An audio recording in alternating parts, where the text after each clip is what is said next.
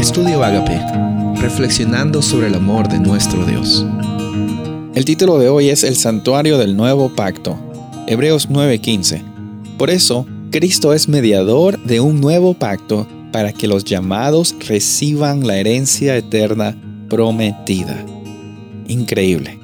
Cristo es el mediador de este nuevo pacto. Cristo es el sacrificio de este nuevo pacto. Cristo es nuestro único Salvador y la oportunidad de restauración que podemos tener en este nuevo pacto. Y en este nuevo pacto ya no se trata de constante sacrificio, sino se trata de la constante intercesión por el sacrificio que Jesús hizo una vez y para siempre para ti y para toda la humanidad. ¿Qué es lo que podemos sacar de lección, de aplicación en estos días, en estas reflexiones que hemos tenido acerca del nuevo pacto? En primer lugar, Dios está dispuesto a vivir contigo, a establecer su morada en tu vida. No se trata de lo que tú puedas hacer.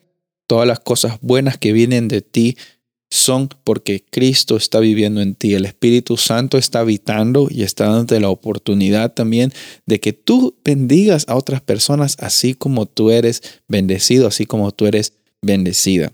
La idea de Dios es siempre tener una constante cercanía y una constante experiencia de relación con su creación.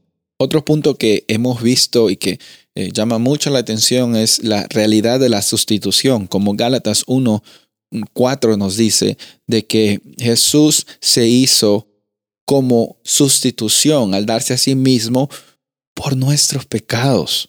Conforme a la voluntad de nuestro Dios y Padre, nos libra de, los, de las maldades de este mundo. Dice eh, en una traducción dice librarnos del presente siglo malo. En otras palabras, la realidad de la maldad de este mundo. Pero la realidad de la maldad de este mundo, a veces nosotros pensamos, líbranos del mal. Pensamos que el mal es las o son las cosas malas que nos vienen en la vida. Y sí, tienen que ver mucho porque es la realidad de un mundo pecaminoso.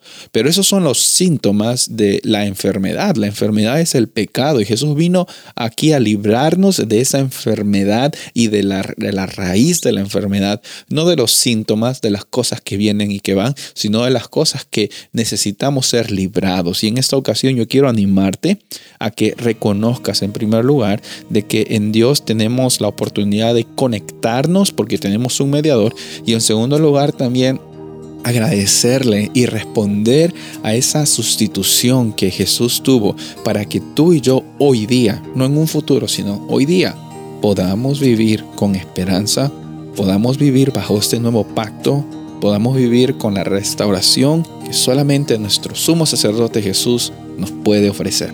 Soy el pastor Rubén Casabona y deseo que tengas un día bendecido.